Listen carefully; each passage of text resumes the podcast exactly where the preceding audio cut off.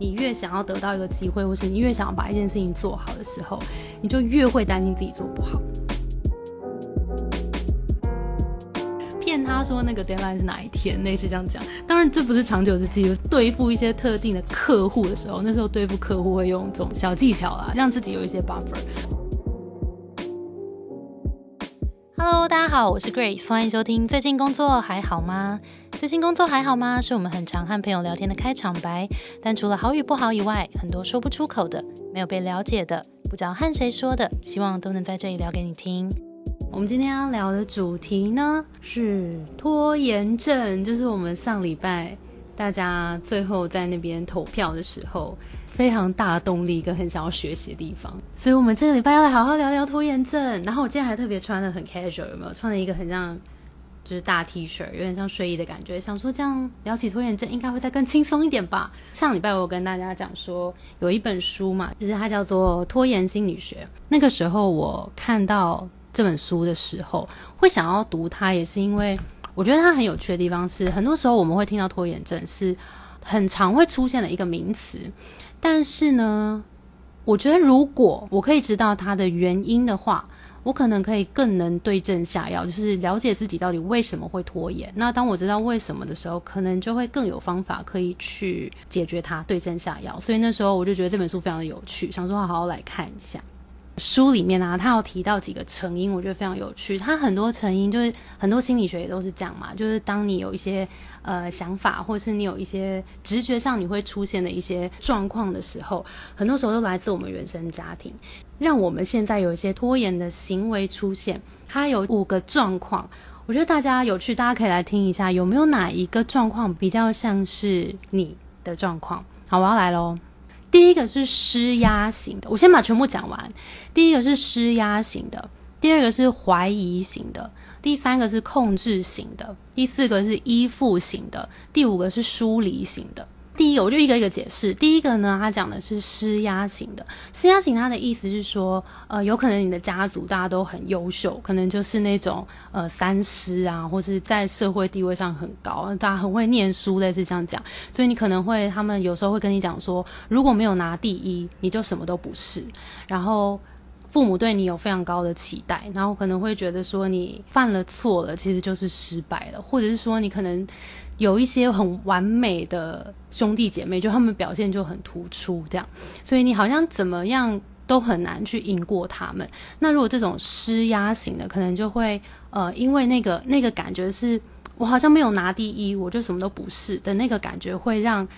我们有时候有一些完美主义的状况出现，就是会觉得我还没有做到，或是我就是没有办法做到那么好，所以我不要开始。这个是可能施压型的家庭背景可能会造成的一个原因之一。然后再来呢是怀疑型的，那怀疑型的是就字面上的意思，就是在家庭的成员里面，可能没有办法在第一时间给你肯定，可能会比较尝试，呃，会说，哎，你没有那个本事啊，你你可能做不到啦，这这个就会造成你可能有一些呃自我怀疑，然后可能会觉得自己好像没有自信，那这个没有自信可能也会是拖延的一个一个原因之一。那另外也有可能你有另外一个想法，他是说，呃。你觉得我做不到，我要证明给你看。那如果我要证明给你看的时候，那个其实他就会有一点回到像刚刚第一个那个，我会想太多，然后我会想要做到很完美了，我再做给你看。所以那个又会变得有一点像是因为完美主义而无法去开始做事情的拖延。那第三个就是控制型的家庭，控制型的家庭就是他会帮你想好你未来的路，然后帮你决定你要吃什么、穿什么。所以我们可能比较小时候没有那个呃。自己去练习做决定，所以有时候会觉得，如果没有一个明确的决定，自己就不太知道怎么开始做事情。那这个也是一种，呃，这是一种会拖延的状况。那当然有另外一种状况，是因为父母可能会给你。一些控制的指令，所以你可能会因为要去反抗他们，所以就会想说，你现在叫我要去念书，我就说好了，那我等一下再去。就是那个拖延，就就是你能拖五分钟拖五分钟，就是那个拖延让你有一种，我现在透过这个反抗，反而有一种舒压的感觉，所以这个也可能是一种你会拖延的原因，这是不是很有趣？然后第四种是依附型的，依附型就是家里会全部都连在一起，然后大家都很互相 support，可是会有一点太过紧密，然后父母可能会让孩子觉得你都依靠我没有关系，可是相对他也会觉得。孩子就是以后我要能够依靠你，所以这样的孩子有时候会长大之后会承受很多的压力，然后也会觉得我一定要把家里摆优先。所以如果我没有把家里摆优先，我把我工作的事情或是我自己的事情摆在比家庭更前面的时候，会有愧疚感。这有时候也是会变成我没有去主动去争取自己要做的事情，或是在工作上面有所拖延的其中之一的原因。再复习一下，你可以再想一下，刚刚有哪一个跟你比较像？第一个施压，第二个怀疑，第三个控制，第四个是依附，然后第五个是疏离。疏离就是可能呃家里的爸爸妈妈比较。嗯，平常很忙，然后没有什么时间管孩子，就觉得孩子就自己去解决问题，自己独立的做好自己的事情。所以可能小朋友在长大的过程中，会觉得我在遇到挫折的时候，没有什么人可以协助我，能够同理我。所以在嗯遇到困难挫折的时候，那个心情是没有办法去抒发的。然后。也有可能就是越越长大之后，就会发现自己还蛮需要习惯会去找一个让自己可以依附的人事物，所以有可能遇到一件重要的事情的时候，他会呃反而他会去找一个有可以依赖的人或是群体。那他如果先去依赖这个群体，他可能自己的那个动力就会比较不足，是不是很有趣？就是我们在长大的过程当中，不知不觉有时候就。因为家庭不是我们能够选择的嘛，然后我们也不能小时候真的没有这种感觉，对不对？就是不会觉得自己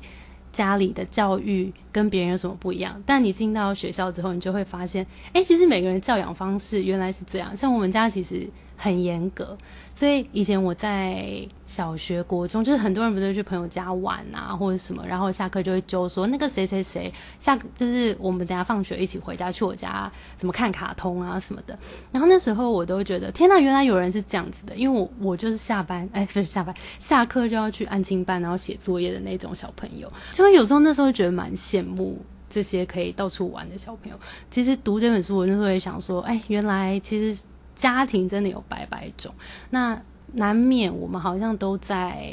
长大的某些时刻，可能遇到一些特别的状况，或是特别的事件发生的时候，你会发现自己在思考、判断，或是你讲话的样子的时候，好像不知不觉都受家庭影响很深。就不只是你有没有拖延或者什么，有时候你会在自己生气的时候讲话的感觉。就突然觉得天哪，我是我爸妈，他说天哪，我是我妈妈，就是会有一种 叫爸爸妈妈上身的感觉。所以我们长大之后有一件蛮重要的功课嘛，就是好好去想一下我们想要什么样的生活，跟我们真的想要什么样的变成什么样的人。因为我们多多少少一定会受家庭影响，但我们并没有一定要成为这个样子。我觉得像我们爸爸妈妈那一辈啊，那辈的家长们。其实说真的，他们好像在那个时候也没有这么多怎么教养孩子的什么网络文章啊、书啊、线上课程什么的。然后那个年代的爸妈们好像都很认真在赚钱跟养家，然后可能都对于那个脑经济起飞那个时候的台湾，大家想象中的成功是相较比较单一样貌的，所以有时候真的在教养孩子的时候。很严格，或者是会控制，或是有时候会有一些酸言酸语。当然，我我都相信这些教养的背后都是都是一定是爱啦。只是大家在在表达的时候，有时候即使是爸爸妈妈，也不一定是那么的成熟。所以，我觉得我们既然现在长大了。然后我们现在其实有很多文章跟很多的资源可以看，有时候去好好觉察一下自己现在长成什么样了，然后跟小时候其实我们的环境已经不一样了，那我们可以决定的事情也不一样了。好像从这个角度去想的话，就会觉得，哎，其实掌握权多了蛮多的，然后其实我们可以做出来的改变也是蛮多的，好像可以从这个角度切。好诶，真的很多人都会跟家里很像。我有时候也是，因为就是我我爸妈都还蛮固执，有时候我就会有一些固执的样貌出现，我就会提醒自己不要那么固执。刚刚讲的这五个家庭样貌有可能会导致的一些呃拖延症的原因，其实这个成因是一小部分而已。然后他有把呃拖延症的，就是我们心理状态的原因，有再分成五个。我觉得今天想要跟大家分享，我觉得比较常见的三个，你们可以再想一下，这个延伸出来这三个原因有没有哪一个跟你比较像？第一个是害怕失败，然后第二个是反抗权威，第三个是害怕分离。所以第一个害怕失败，我觉得大家应该可能都有一些这种经验吧，就是因为很想要把一件事情做好，然后这件事情如果越重要，有时候拖延的症头会越严重，因为我很不想让它失败，因为你们一定都有这种经验，就是你越想要得到一个机会，或是你越想要把一件事情做好的时候，你就越会担心自己做不好。这个害怕失败的这个原因。我觉得是蛮多人是这样的。然后第二个是反抗权威，反抗权威就刚前面有稍微提到，是可能有点像是嗯家里给你很多的控制，或是帮你决定很多的事情，所以让你觉得没有办法施展。然后有时候在那个拖延，其实是你对抗权威的一个方式。所以当别人告诉你要怎么做的时候，你不做就最大，所以就会有一种我现在就不要做了。然后我现在就最自由，就是在那个拖延的状况，反而是是觉得自己很自由的时刻，有吗？有人是这种型的吗？反抗权威型的，就是在反抗跟拖延当中，默默的，虽然不是很明显，但可能有一点点觉得，耶，我小小的叛逆了一下，然后我在这个拖延这五分钟感觉到很自由，对，没错，就是小小的耍任性一下，就这是第二种。就是反抗权威型的，然后第三个呢是害怕分离。有一种人他是有一点点分离焦虑的，然后他可能小时候比较尝试，呃，有人协助他一起完成工作，所以当他自己需要完成事情的时候，他可能就会有个念头跑出来说：“我一个人做一定没有办法做到。”就会有一个这样子，嗯的声音跑出来。你可以想一下，是不是自己有这种？呃，质疑自己一个人的能力是不是有办法做到？这也有可能是因为以前很长是有很多人在协助你，或者一两个人是永远在那个很关键的时刻会出来把是帮你把事情都解决好的，所以可能会有在这种时候质疑自己。从书里面跟从我自己的实践里面，其实我觉得有几个方法还蛮有用。第一件事当然是先。好好想一下，说自己的那个原因是什么？我觉得我自己有一点点像是那个反抗权威型的，因为小时候是在蛮严格的家庭长大，所以会觉得不太喜欢被规定要做什么那个感觉。所以仔细去回想，好像有一点点是透过这个反抗时间，或是反抗这个 deadline 的这个感觉，获得一点点喘息的空间。我觉得我自己好像有一点点这样。然后，然后，我觉得认知到那件事情之后，你就可以放下这件事情，好好想一下，说其实现在的我已经，爸爸妈妈已经没有在管我那个什么时候要交作业了，或是什么时候要要考什么试了。其实现在几乎做的决定都是自己在做的了，所以其实这个反抗是没有意义的。我觉得有时候是我们自己脑袋就是会倾向某种。思考的脉络，不小心他就一起长大，然后就变成现在这个样子。然后我们如果没有回去想这个为什么会这样的话，他可能就会一直这样陪我们陪到六十岁，然后你都没有发现说，哎，原来这是我一直做这件事情的背后，可能有一些什么原因。不一定是读这本书啊，很多跟心理学相关的书其实都蛮有趣，就是透过这些观察，就从我觉得读书是一个蛮好的方式去。透过一行一行慢慢的看，然后你会去想说，哎，跟自己过去有什么样的连接？大家每一个人看同一本书，或是读同一篇文章，其实都会看到不一样的东西，我觉得蛮有趣。好，那我哎，我要讲到解法了啦。第一个最简单的做法就是把目标拆小。我们有时候刚刚讲的，譬如说完美主义啦、害怕失败这种，就是一一开始就把这个目标啦，或是把这件事情想的太。大太远了，然后有时候我们的确没有办法在一步就走到那边，所以当我们把一个目标拆小的时候，我再想一下有没有什么例子，譬如说减肥，减肥的话，就是我想着我要减十公斤，又不太可能明天起来就十公斤啊。所以如果把它拉小一点，也许我们就是十公斤。如果我们用十个礼拜来达成，那我就变成一个礼拜一公斤，类似这样。那可能就会觉得好像没那么难了。那在变成一个礼拜一公斤的时候，可能就可以想说，那我一天是不是少吃一个冰淇淋，或者今天少吃一口饭？之类，少叫一个小菜，类似这样。就当你把那个目标变小一点点的时候，就会感觉比较容易达成，然后心里的压力也不会那么大。因为有时候我们没有去做，很大部分是心理压力很大。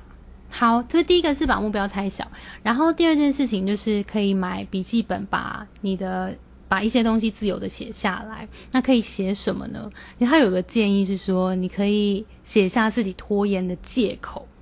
然后你观察一周这些借口到底是什么？譬如说我没时间，或是我觉得这件事情很难，我做不到，或者是什么？就是你去列下来这些借口的时候，你就会就会慢慢可以找到自己那个原因是什么了。到底到底我们的借口是什么？我相信每个人都不一样。写什么就是写第一个东西，写你的借口。观察一个礼拜，我觉得这个蛮有趣，你可能会对自己有一些新的认识。然后再来第二个就是。定定目标，就是刚刚那个把目标拆小，那你可以把它写下来，把它写下来就很有感觉，就是你接下来是想要做什么，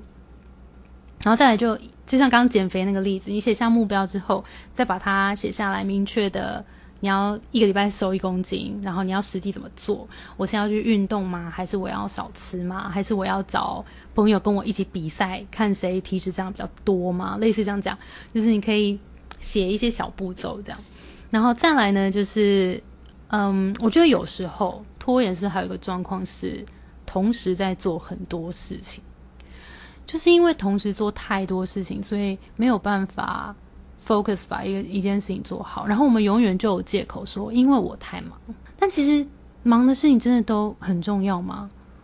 如果我们好好去把每一个检视一下，你可能会发现有一些事情其实没那么重要，但反而我们把那些事情拿来当借口。就是因为我要忙这么多事情，所以我最重要的那件事情都没有办法做。那可以想一下，有时候我也会这样，所以，嗯，我觉得要认清楚这件事情，真的是是真的太忙吗？还是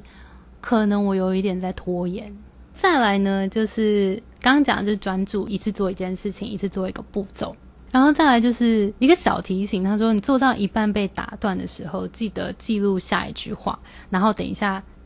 回来的时候可以马上接上。然后最后还有一件事情蛮重要，是奖励自己。就当我们有达到一些小小的目标的时候，就要记得奖励自己，不然你知道会觉得这条路好长哦。然后到底什么时候才能到休息站喝口水？然后如果没有办法看到一些小目标被达成的时候，我们有时候那个动力会越来越越来越少。所以给自己试试一些奖励，然后可以出去跟朋友喝一杯什么的也很重要。好啦，那有没有什么问题？我现在来开始问题时间。第一个是员工有拖延的问题，喜欢 deadline 前一天才做隔天的事，可以怎么协助他改善？Angela，嗯，我觉得如果是整个团队，然后或是某个个人在做工作的时候有一些嗯没有办法在时间内做完的话，可能可以。有没有可能把？你知道我们以前有时候在做那个 PM 的时候，我们都会刻意把 deadline 提前个两三天，然后让 整个团队有一点 buffer，骗他说那个 deadline 是哪一天，类似这样讲。当然这不是长久之计，只是有时候在对付一些特定的客户的时候，那时候对付客户会用这种种用这种呃小小技巧啦，让自己有一些 buffer。然后再如果是。牵涉到团队的话，可能要制定一个比较长的 schedule，然后把每一周我们到底要完成什么，然后让他们 check 进来，就是让可能看他多紧急。譬如说这个专案如果是一周的话，也许每天要 check in；那如果这个专案比较长，可能是三个月的话，可能可以一周 check in 一次，可能要 regularly 的。去做 check in 的动作，然后，嗯，员工拖到最后一刻，有时候好像也要适时让团队有，让他们知道身上有责任，就尽量让他们知道他们身上确切要背负什么样的责任。当他们知道身上有什么事情是他负责的时候，其实他会很明确的知道他要负责这件事情。这个前提都是他是比较自动自发型的的同事。那如果是比较真的很被动的同事的话，我觉得这可能要一个一个聊，因为我发现每个人在意的事情不一样，可能有一些人是在意那个薪资。那如果这种有一些我知道有一些公司，他就会用奖金制度来激励员工，就譬如说全勤，或者是说你都呃都有在 deadline 之前完成事情，可能就可以有一些小奖金之类的。我觉得这个蛮好的。所以就是可能有一些是比较动机型的，看大家你的员工是被什么激励的，被什么驱动工作的，然后再来就是可能有一些效率管理的方式，或是奖金激励的制度，也许都还不错。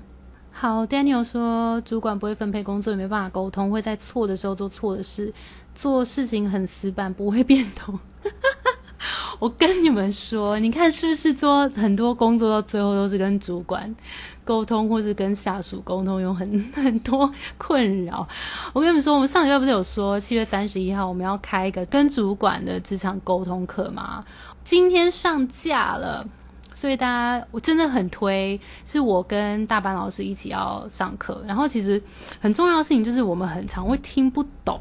老板在讲什么。就是有时候当然是老板的问题，然后有时候是我们的那个叫什么啊，磁场就没有在一起。可能你觉得重重要的事情，我没有觉得重要。我沟通的类型跟你沟通的类型又不一样，所以沟通起来超累。譬如说，他就很爱盯我细节，可是我就不是细节型的。那我到底要要跟你讲什么啊？那你要。你要盯我盯到我的 Excel 表格怎么做，那就是我觉得很没有必要。类似这样讲，好多这种美角，然后又听不懂他的重点在哪，因为很多主管的确不是很会沟通重点嘛，就是讲就是讲什么半小时，然后就发现嗯，所以老板不好意思，刚刚那个半小时，所以我们要做什么，就有点像这样，就类似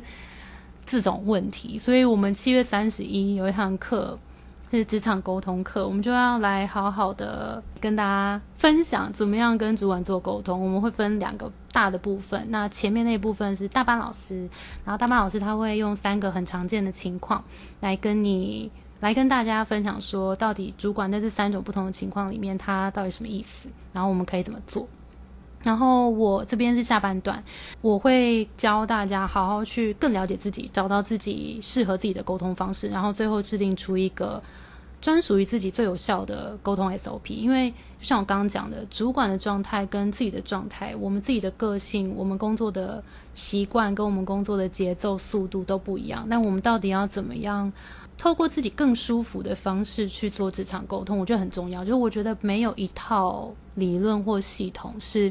完全可以，你就照着 A、B、C 做就对了。我我觉得我我一直都不相信这件事情。我觉得我们要更了解自己的职场角色、自己的定位，然后自己的个性，然后什么样的沟通适合我。譬如说，如果你是一个就是不是一个很细节型的人，要你每天这样子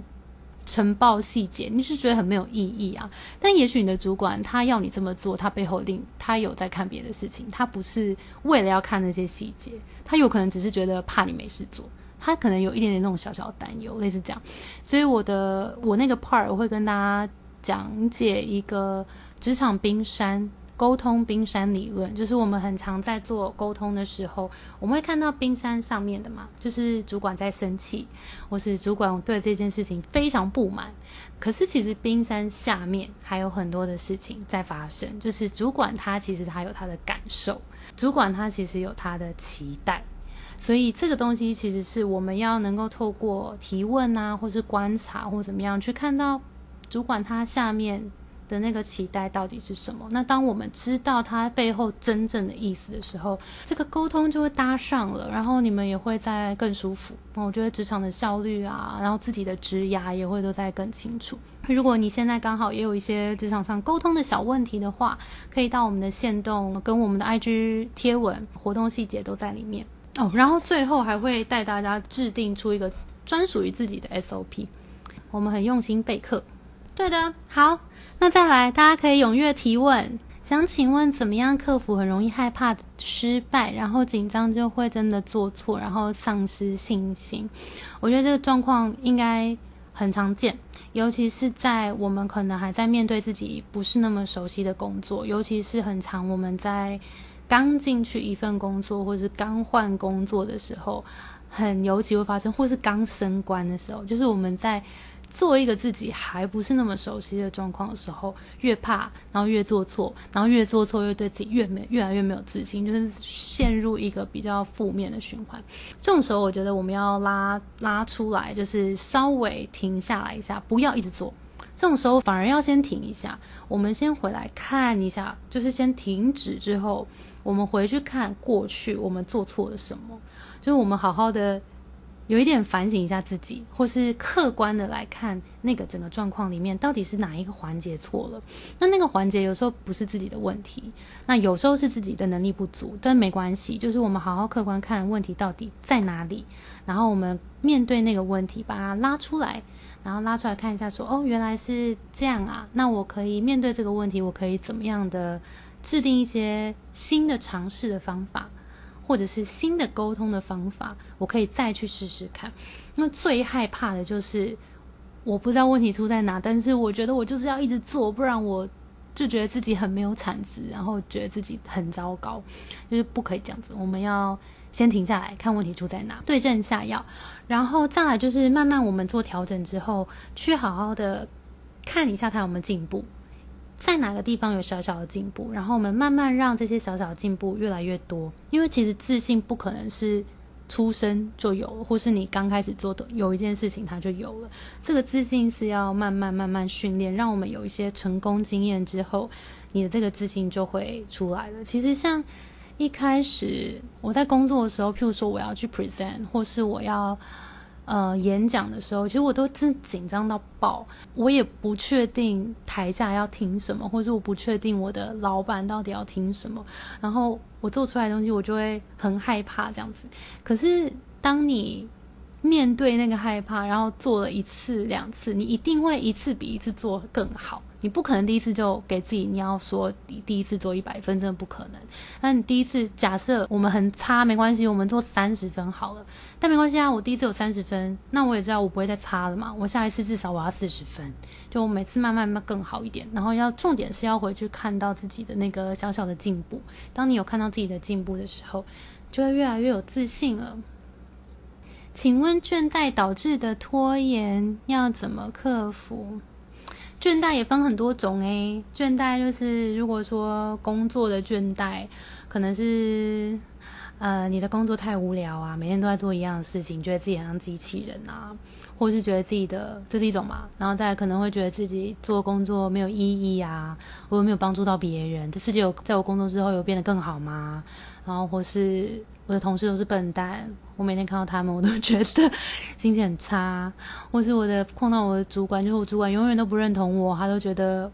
他都没有看到我做的好的地方，等等的，就是这些倦怠有好多好多种，一样啦，可能要回去看一下，说现在倦怠的那个主要原因是什么。那如果那个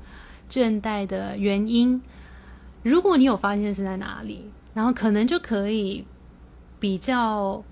客观的去看，说我可以怎么样解决？但比较困难跟比较辛苦的地方是都全部活在一起。然后我想说，我现在就是很倦怠，但我不知道它从哪里来，然后我可以怎么解决它？到底那个原因在哪里？这种时候就会比较困难，可能要找人聊聊。那你可以找我聊聊，我们有一对一服务，所以如果你觉得现在有点倦怠，可是找不到那个原因，你可以找同事，找信得过的同事。你也不想要你就是跟他抱怨的事情传出去嘛，就是。找朋友聊一聊，然后找导师聊一聊，找信得过的同事聊一聊，啊，找职涯顾问聊一聊都可以。嗯，如果你跟你的老板、跟你的主管其实感情也不错，然后也蛮有信任基础，其实也可以跟主管聊一聊。我觉得有时候主管，像我身边也有一些朋友现在在当主管，很多主管也是很愿意帮助团队，然后让大家。更能够找到自己那个工作动力跟职涯的，甚至有一些有一些我的朋友，就如果他的同事来跟他说，嗯，他现在倦怠的原因，也许他们可以一起找到一些方法来解决。譬如说，如果是没有挑战性了，那我们可以来看看现在公司里面有没有什么其他的专案更有趣，或是更有挑战性可以交给你做。或者是甚至你真的就是想要离开了，说不定主管身上也有一些不做人脉啊，或者产业的连接，也许也可以介绍过去啊。因为我之前也有帮离开的同事介绍工作机会，所以多和大家聊聊，交交朋友。然后外面其实也很多社群啊，比如说电商社群啊，然后小编社群啊等等的，就是去交交朋友聊一聊，我觉得都蛮好的。工作职涯上的规划拖延症，总是规划不起来，然后变成过一天是一天。我跟你讲，你这种人就是要直接 book 一对一，因为有时候你知道职涯规划并不是很立即会。致命的一些问题，就是你可能没有特别遇到讨厌的人，或是你没有特别遇到很致命的原因，但的确规划是可以及早规划的，然后可以好好想一下下一步。那下一步也不一定现在要离职嘛，可以先想一下说。呃，也许下一步我是希望可以变成一个好的主管啊，还是下一步其实我更想要往哪一个产业多去了解看看。那这个这一步如果即使不是发生在今年也没关系嘛，就也许明年后年，譬如说我三十岁的时候，或者我几岁的时候，我会希望我呃成就些什么，然后可能可以找到一个什么样的定位，或者完成一些什么样的事情，我觉得可以提早想一想。然后如果你在规划上，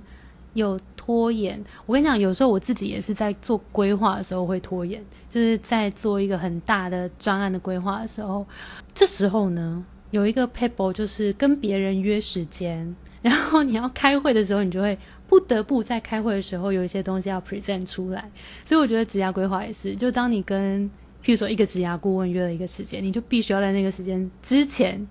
先想一下我今天要讨论什么，然后我可能会去。逼自己思考，我觉得这是一个很好的方法。